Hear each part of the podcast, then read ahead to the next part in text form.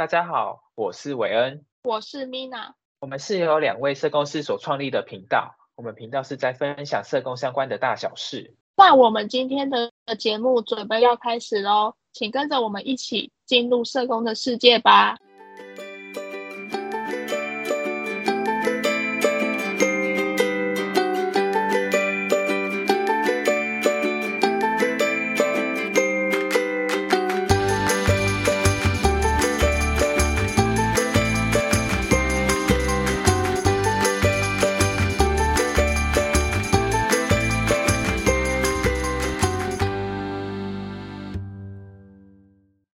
欢迎大家回到我们的青州小菜的节目。呃，我们前两集有跟大家分享了我们的考试的心路历程，还有考试的一些准备方式。那这集呢，要来教大家我们的考场教学指南，让大家可以赢在起跑点上，抢先别人就可以多得到几分的一些小技巧。那我们就先从那个我们考试之前前一天晚上进考场前，先来做分享好了。那 Mina，你要跟大家分享一下，你考试之前都会做什么准备呢？考试之前。的前一天晚上，我会先把我的那个铅笔盒先找出来。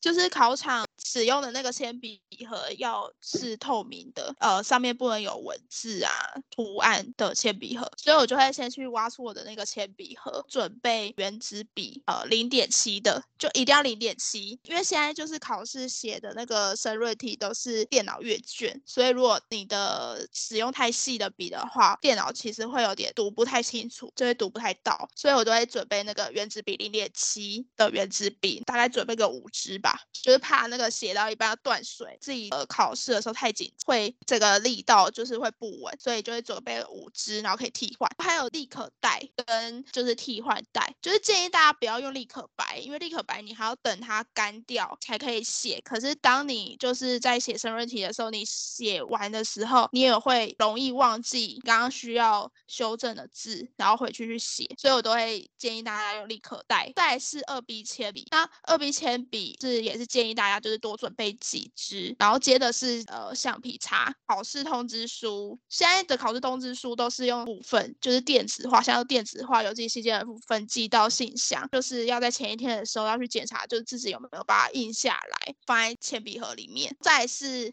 身份证，跟因为现在疫情的关系，所以还要再呃写一份健康说明书，准备水平，平常考试就是平常在准备考试的时候做的那些笔记。调好闹钟，呃，最重要的是要带手表，因为考试考场里面没有呃时钟，可是写考卷的时候你会去注意到时间的部分，所以手表很重要。接着就是会先想一下，就是考试当天午餐要吃什么，就是先准备，然后还有最重要的是就是考试的时候的穿着，就是我听说如果穿衣服颜色系列比较亮一点的颜色的话，就是会比较。容易考上，就是这是一个莫名的传说，所以我在就是我考上的那一年的那一次，就真的穿的超亮，就把我所有衣柜里面最亮的衣服都穿在身上，完全没有在考虑穿搭，我就穿的非常的亮，然后去考场，然后也不管其他人怎么看，因为考场当天大家也不会关注你到底穿怎样，然后长得怎样，我就穿的很亮的去考场这样子，最后就是再检查一次包包里面的东西，就是是不是以上。就是讲的都有都有带齐这样子，在呃睡前的时候会再看一下，就是做笔记，看一两个理论，看看自己就回忆自己之前背的理论有没有记得，就会带着这些理论入睡。以上大概就是我考前的准备。考前一天会睡不好吗？我我觉得不至于耶，但是你就会一直内心有你读过的东西，波涛汹涌。对，你就会读过的东西，就是你会一直在你的心里。然后如果就是。你回忆你读过的东西，你忘记了某一个部分的话，我就会赶快翻我的笔记，然后赶快再背起来，就是再默念几次，然后背起来。哦，还有一点就是很重要的是，就是呃前一晚考前的前一晚要早一点睡，对，因为隔天就是会很早起，因为通常考场都会在，对我来说，考场在一个很遥远的南方，对于我居住的地点来说是在一个很遥远的南方，就是要通勤超级不方便，就是要转换火。车，然后公车、捷运才会到达的地方。考前一天就是要非常的早睡，因为隔天可能就是那种六点就要醒来。六点起来其实算晚的哎。六点就差不多六点，一定要一定要准备好啊，一定要起来准备好。还有就是大家一定要记得吃早餐，早餐没吃的话，你在写考卷的时候，你就会感觉到非常饥饿，然后也不能吃东西，然后血糖就会降低，然后你整个人就会整个状态就会变得很差，自然而然就是你考试的时候，你整个人也没办法专心在你的考卷上，所以一定要吃早餐。早餐是不是也选择是不是也要有那个啊，有一些小技巧，像是不能吃太油腻啊，或是太刺激的，因为怕到时候去考试，可能考卷写到一半就突然哦，对，肚子会有点鼓舞这样，对跟着心一样很鼓舞这样。真的真的，早餐真的就是也要简单，然后方便吃就好了。也不要吃一些，就吃一些你平常会吃的东西，不要突然就是你平常根本就不喝牛奶，然后那天早上突然喝牛奶，这样就不行。就吃一些你平常就是都会吃的，然后可以接受的、简单方便取得的食物。但像我就是早上考考试当天的早上，就通常都吃三明治，就没有别的。就考了十几次，好像都是三明治，没有没有其他的早餐选项。那种打一个安全牌的路线嘛。对对对，就是三明治那一类的食物，馒头就没了。就不是三明治就是馒头，这都是比较清淡，我觉得是蛮适合在在考试的时候来吃的早餐。因为我觉得考试真的不要冒险去尝鲜去吃一些特别的食物，不晓得可能心理因素也有吧，可能就会导致于身体状况也比较特别一点。如果到时候因为这样子因小失大，我觉得划不来啊。刚刚除了米娜分享这些，我自己也补充一点一些，就是那个考试前一天准备的那个小技巧，就像刚刚米娜讲到那个原子笔啊，要零点七的嘛。还有这个，我可以再建议，也可以再顺便挑一下，就是那个笔这边有一个软垫的部分，因为考试申论题每一科都要写，写一写连续写两天下来，真的会觉得手很酸很痛。如果有这个软垫在，其实可以减少一些不舒服，或者是之前也会贴 OK 绷，就让这边手指头部分可以拿笔比较舒服一点。这是一个小技巧。然后我之前的话，就是除了刚刚 m i 上面讲到这些之外，我考试之前还会去拜拜，就是求一个心理的安稳吧。想说去拜一下，就是不晓得是不是真的有用，但是我觉得有拜，可能心里会比较平稳一点，一种心理上的支持。如果大家有觉得有一些宗教信仰或什么，如果觉得想要求一个心理稳定的话，也可以在考试前先印你的准考证去做一个拜拜，求个平安符放钱包里或是口袋里都可以。好，那差不多，那我们就进入到我们在考试。试的过程，我们经历过前一晚的的准备之后，对，经历前一晚的准备之后，就进入到考场。考试应该有一些写考卷的的 mega 可以跟大家分享吧？哦，对啊，就是写考卷的时候，大家应该都知道，考试有分申论题跟选择题。通常申论题都会有两题，再就是选择题的部分。首先就先跟大家分享申论题的一些技巧。申论题的部分呢、啊，其实要写到。一页以上就是一面以上，大约就是六百到八百字左右。如果就是真的真的想不到要写什么，也要硬掰到一页以上的页数，才会有一些分数。再就是大家应该小时候都写过作文吧？作文老师应该都有教说，就是一定要先写前言。那前言的部分写完之后，就会有内容嘛。然后内容写完之后，就一定要有个结论。呃，申论题的写法也是这样子，就是一定要有三三段式的答题，就一定要有前言、正文跟结论。每一个段落之前一定要空两格，就跟写作文一样，一定要空两格。在写这些呃前言、正文、结论的时候，呃，那个正文里面的内文是一个非常重要的。部分内文的部分一定要列点说明，至少要列五点。但如果你真的列不到五点的话，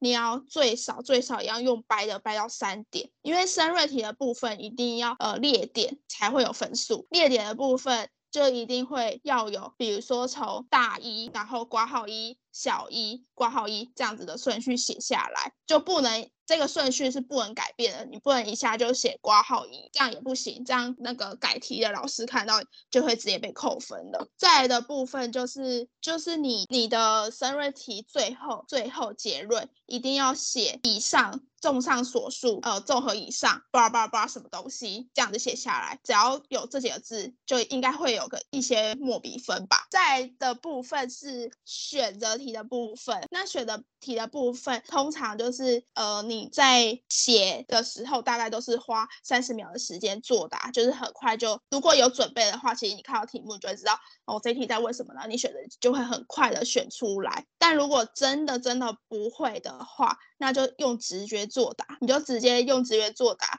然后在前面做个记号，之后你写完整张考卷的时候再回头看那一个题目。那如果你真的很有灵感的话，觉得你原本当初写的那个答案是错的，那你再去做修正。那如果你真的都没有把握的话，那就用直觉作答，就不要再有任何的呃任何的修正的部分。那最后就是跟大家分享，就是如果拿到考卷的话，就先看申论题的题目，因为说不定都是你在写选择题的时候，里面有相关的关键字，你可以在申论题做使用，你就可以直接拿选择题他提到的部分，直接套到申论题里面去去作答。大概就是从这些方向去。去答题，大概都会有一些分数这样子。但是最重要就是申论题，不管会不会写，都不能交白卷，因为交白卷一定没分。就是你如果误打误撞把会写的东西写上去，遇到不会的题目的时候，说不定还会有一些笔墨分数，或是刚好被你误打误撞猜到了这个理论。所以我觉得就是不要放弃，不要交白卷。我自己在考试的时候也有遇过这个申论题的题目是完全不会写，那我就是把我所有知道的理论啊，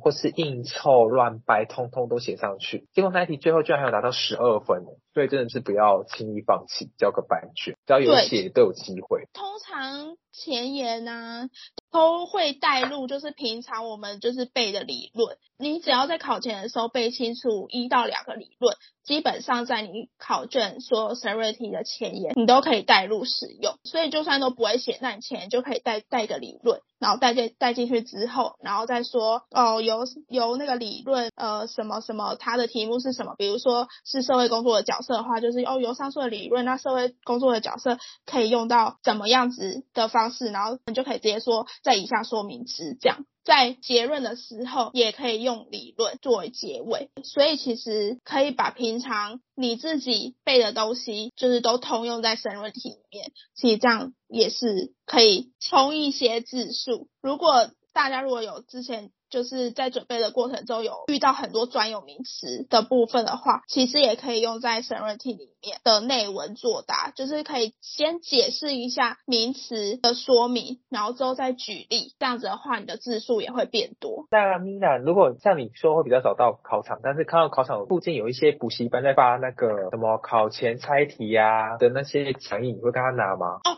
如果我在那一科没有很多准备的话，我就会拿了，然后看那。一科，比如说，呃，社会政策与立法这一科是我真的是觉得准备起来最吃力的，我就会拿了考前就是补习班发的考前猜题的东西，然后就会拿过来翻开社会政策与立法里面看他写的东西是不是我都有看过。那如果没有看过的部分的话，我就会打开，然后立刻看哦，我没有看过的部分，然后就大概看一下，用自己的话快速消化，到时候考卷出出来的话，我就会大概有印象，然后用自己的话。写出来，其实你在考前，你看那些东西，那那些专有名词，其实你也记不得了。那你就大概用你自己的话意会一下它的意思。那如果考卷真的有出出来的话，就可以大概写出来。这一个分数其实就不会拿得太高，可是多少都会有一些分数。所以像是我们有看到的话，其实多少可以拿一下，是不是会有机会会有题目从里面出来？然后刚要再跟大家补充一下，就是要带什么书去考场呢？其实我觉得不用带太多的书去考场，因为其实考场上的时候，考试跟考试中间的那个间隔，你要看的书的量也有限。刚开始第一次、第二次去考，可能会觉得说，哎，那我书可能我怕我带不够多，我可能我觉得有用的书我全部都带去，然后就背到整个像石头一样的包包很重，那加上我可能就住离考考场比较远的地方，我千里迢迢从把这些书搬去考场，可能没有看到多少，又千里迢迢再搬回去，其实背一整天肩膀也是很酸的。所以我觉得建议其实是带自己有做的笔记去考场就可以了，或是几本常用的参考书，不用把太多的书都背去考场。我之前就是有在考场看到人家其他考生，呃用行李带超多书来考场，但根本就没有打开翻几本。然后我还有看过，就是有人带那种书，补习班的那种粗的书，然后很厚一叠，里面都画满荧光笔啊，做满笔记，拿那个来看。可是我都会在想说，就是都已经考考前剩三十分钟、四十分钟了，根本就没办法看那些东西。我自己也是会觉得说，只要把你平常做的笔记、不熟的地方做记号，再再去考场前再复习个两三遍，基本上其实都很 OK。对啊，而且像那么多的书，茫茫书海里面要找个理论或什么的，会突然一时间就找不到。就是平常可能翻随便翻一翻都翻得到，但一真要用的时候，就是怎么找都找不到。然后最就是最后在写申论题的时候啊，一定抓好写的时间，因为申论题它一定会有呃两题嘛，可是这两题里面可能会有一些直小题，这些直小题其实都每一个问号都是一题，那每一个问号你都必须要去作答到，又要列点，然后又要每个问号都要作答到。其实，在时间分配上面，其实也是一个自己要拿捏的部分。申论题基本上是不要空白，就像刚刚文说的，就是不要空白。呃，最后要结束的时候，如果时间真的来不及的话，可以随便做个结尾，就要赶快在每个段落都做结尾，结束这个申论题一个句点，一个完整的句点。如果你没有做完结尾，钟声一响你就要交卷的话，其实对于批改考卷的老师来说，那就是一个没有完整的作答，那其实那个分数也不会很高。老师要看的考卷那么多份，他可能就是啪啪啪很快就看过去了。所以一个有头有尾、完整架构的考卷，对那个老师来说，可能还会是一个基本盘，都会给你一些比较基本的分数，这是我自己个人的感觉。然后跟大家分享一下考试的餐的部分，因为那时候刚前面 Mina 有讲嘛，就是说早餐不要吃的太奇怪或什么。所以午餐的话也是建议，因为像之前我跟我朋友在讨论，就说，哎，午餐好像可以吃吃面包。想说吃面包的话，把自己弄得好像比较可怜一点，可能下次就不会想要再来考试，就是抱持这一种不要再让自己过得那么可怜，下次不想再重新经历一次的这种心态，可能也会让自己比较容易考上。一个小小的经验跟大家分享。那 Mina 你对午餐有什么看法？就是想说在考试中间要吃什么东西之类的。我的午餐都是万中选一的考场便当，哎，就是我都是吃素食，就没有其他选项。我在考试前一天的午餐这个选项，其实就是已经决定是素食考场便当。基本上这件事情对我来讲，就是可以排除在外，就不会在考试当天。自己习惯的食物哦。对，就不会在考试当天还要就是去想说我要吃什么，因为考试当天其实就是专注在你的书本跟考卷上，不要再有其他太多的外物跟其他让自己很慌乱的事情。所以我基本上就是已经都是固定的东西，所以基本上我只要一到考场，我就会先去找便当在哪里买，我就会直接先去订便当。中午时间我就会直接去领便当回来自己的考场吃。考了这么多次都是这样，就没有吃过面包哎、欸，面包很饥饿哎，就是会饿到就是下午在写考卷的时候会整个很饿哎、欸，肚子在叫吗？对啊，虽然我没有试过，但因为我早餐都是吃三明治或是馒头嘛，那考到中间快中午的时候就真的很饿。那我之前有一次印象深刻，就是我考上那一年，我的中午午餐就是吃面包，然后第一天考到下午的最后一科吧，真是考到肚子饿到在叫，真是真的实在是太饿，因为考试其实蛮耗脑力跟体力的。那这个可能也因为这样子，所以就抱持着不行，我明天一定要把剩下的科目考好，不想再饿一遍这种心态。我在想，可能这种心态也有差吧。可是我考上，我考上的那一次啊，就是我觉得考上的关键是内心的平静、欸。哎，哦，平静也是一个很重要的一点，就是内心，这样。所以对，心无旁骛，就是内心非常平静，然后非常平常心在看待这一切，就平静到你的世界只有书本跟考卷，完全没有理其他东西耶、欸。然后，但是有时候在考场可能会遇到一些很久没见到的同事啊、朋友之类的，可以刚好一起去考这个考这一场考试。这时候还是建议可能就是点头示意，就聊天聊得太深入，毕竟还是要保持一个平静的心嘛，在面对这个考试之后。这个我很深刻的体验，因为我就是考了十几次嘛，然后我是从大学呃大学要毕业毕业那一年要毕业那一年开始考，然后一直考到就是出社会嘛。那基本上一开始去考场的时候，其实就很像同学会，你的考场几乎都都是你的认识的人，你走在走廊上一定会遇到一两个你认识的人，然后大家就会开始聊天啊，然后越考大家都考上了嘛，然后越考你的考场认识的人就越少，考到最后真的是最后一次我我考上那一年，就真的只认识一两个，就走在路上只看看到一两个，甚至没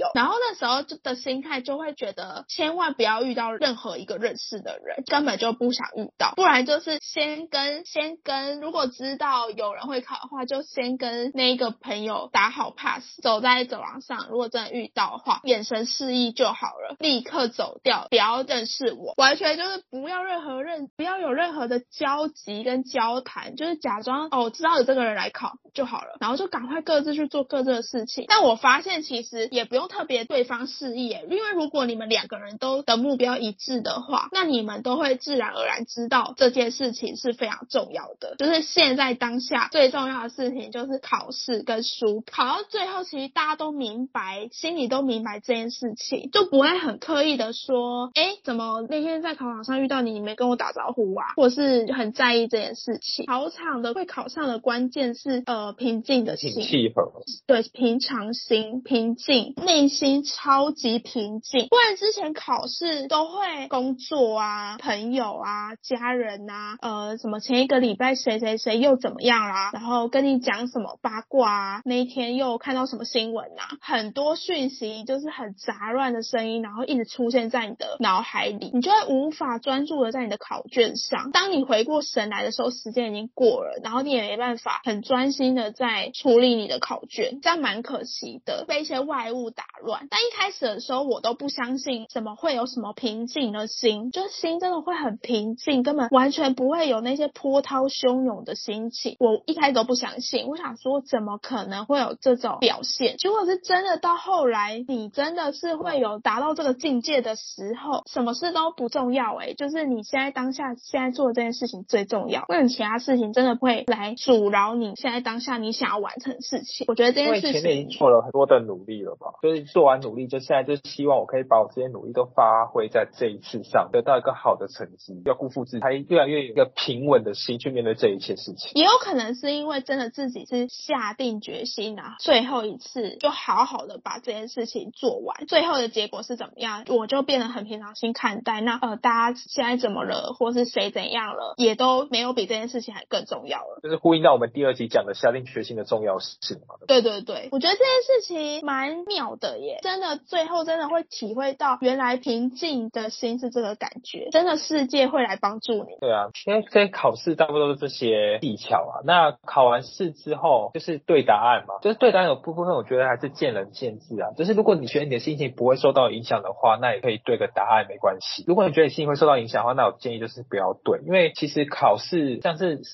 那个一般的科目，每一科都是五十分的选择，五十分的申论题嘛。你对完出来，假设你的选择题很高，可是你申论题如果不小心滑铁卢了，那申出来是被降下来了。那可能当初对完选择题答案是很开心的，结果出来的成绩不如你预期，你可能失望又更大。或者是你可能对完答案觉得，哎，我选择题怎么考这么低？但说不定申论题有异常的写的很棒，老师给你分数很高，分数又冲上来了。所以其实我觉得，如果你觉得你的心情会受到影响的话，建议答案可以先不用对，就等待结果出来就好。可是其实，在每科考完的时候，通常考试都是考两天嘛，通常第一天考完的时候，第二天去，其实外面补习班来发考试的解答，其实通常那时候我都不会拿考呃，我都不会拿补习班的解答来看。就如果他们发给我，我拿了之后，我也是把它丢掉，把它丢到垃圾桶。因为其实你还没有完整的考完两天，其实那些补习班的解答其实会影响到你考试的心情，因为你看完了解答之后，你就会觉得哦，好像自己是不是这次没有机会了，这次。又考不好了，就是没没有考上的那种心情，就是会很差。可是其实第二天的考试都还没开始，我们考试也不是只有选择题，我们还有申论题。其实申论题是一个很见仁见智的，就是申论题对申论题是一个很见仁见智的东西。就是你今天你申论题写出来答案，搞不好你的批改你考卷的老师很喜欢你的答案，那你的分数就会很高。申论题其实这个东西是没有制式的答案跟写法，它只有制式的架构。就像刚刚提到的，呃，前言、内文跟结论，还有一定要列点。那它其实没有制式答案，不会说哦，这一题今天这一题申论题今天是结合一个新闻时事，一定要用的理论有呃，比如说一定要用优势观点，或是一定要用呃生态理论，没有这种制式的答案，除非是它的申论题题目里面要请你用优势观点来做说明的话，它才会有要请你提到优势观点里面的关键字。那其实如果没有的话，其实它呃可以套入各种你觉得呃相关的理论或是相关的学者说的话，其实根本就不会有很像选择题 A 就是 A，B 就是 B 的那种有标准答案的标准答案。对对对，都通常都是批改你题目的老师，他觉得你写的架构跟逻辑要扣对有没有扣题，基本上其实分数这件事情，它不是像选择题一拍两瞪眼。对，所以我都建议就是大家不要去拿补习班考试的解答来来看，不要去仔细看那些东西，因为它就是会影响你的心情，影响你的考场的表现。对，所以我拿到我都丢掉。而且那个也没有经过，不是考选部发出来的正确解答，都还有可能答案会改变，所以就不需要为了一个不确定到底是不是正确答案的答案去影响自己的心情。综合我们刚刚上面跟大家分享，那大家有没有一些心有戚戚焉的感觉呢？可能说，哎，我之前去考试也有经历过这样子的事情，这样子的想法，或是如果大家是第一次就是要进考场考试的话，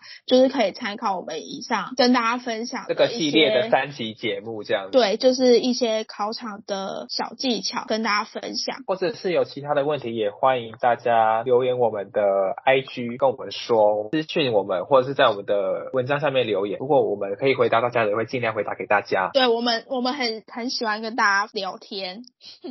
做互动。那我们今天节目就先这样喽。那如果还有其他想知道的其他的考试细节，也欢迎在留言区跟我们说。那我们今天节目就到这，我们下一集节目见，大家再见，拜拜，拜拜。